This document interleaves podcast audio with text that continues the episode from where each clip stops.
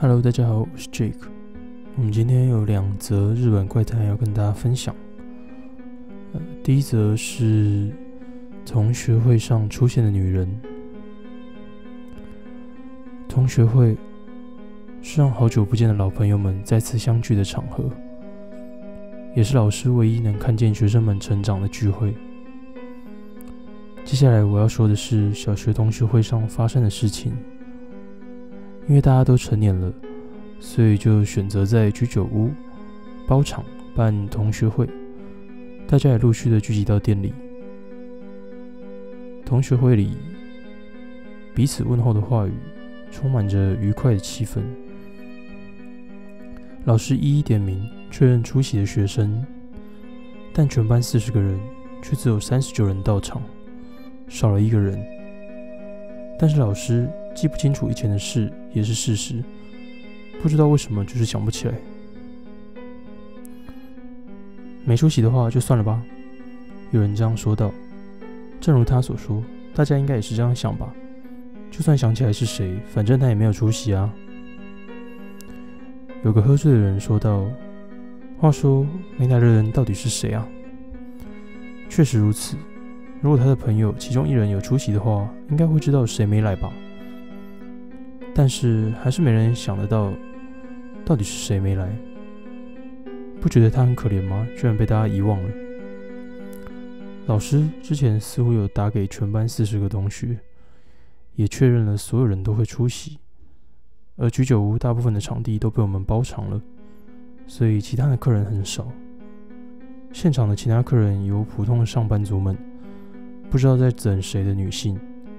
虽然人数不多，但是气氛也蛮热络的。但是那个不知道在等谁的女性，一直露出羡慕的眼神，盯着我们这里看。她穿着白色洋装，有一头亮丽的直发。因为之后还有续摊的关系，所以大家一起走到车站坐车，连同刚刚那位女性。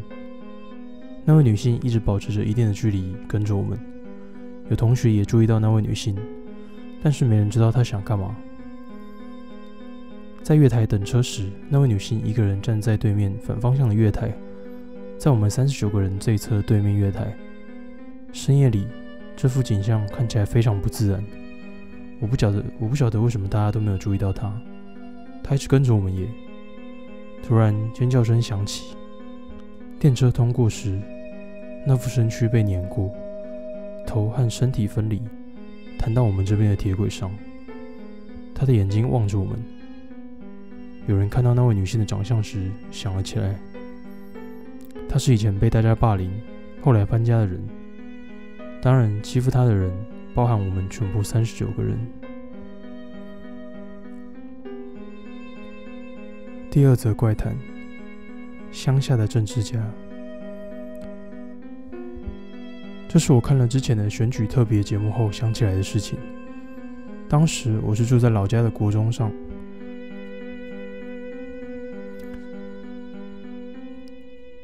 镇上的议会选举如火如荼的进行着。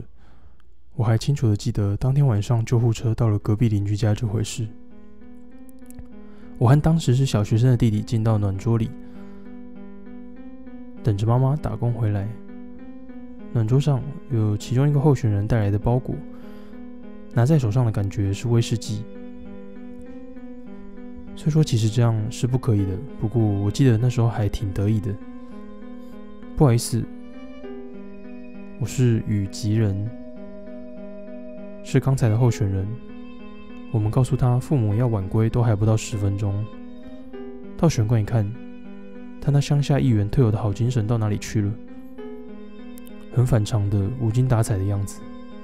一问之下，原来他把要送的东西等级搞错了，似乎是送礼上有很多规则。威士忌被收了回去，取而代之给了我们类似干货礼盒的东西。我和弟弟垂头丧气，不禁觉得放在暖桌上的包裹在说着：“原来家里的老爸是干货等级的呀。”妈妈打工回来了。我们告诉他这件事，而他很明显露出了厌恶的表情。妈妈轻轻戳了我们的头，告诉我们有些事能说，有些不能说。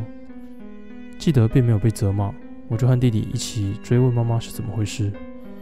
妈妈脸色一变，开始说了：“与吉人在投票日公布前就已经死了，表面上说是病死，但其实好像是从议会的派系被踢掉，也被协商团体踢掉，最后就自杀了。”我说着。妈，妈妈才是不要说那种谎吓人啦，因为你看，我用手指着暖桌上本来应该要在那里的包裹，包裹不见了，桌上放着折成四分之一大小的选举公报，我不记得有拿出这种东西啊。然后弟弟开始哭了起来。当晚的事我一直记得很清楚，隔壁家喜欢喝酒的男主人。因为大量胃出血而过世了。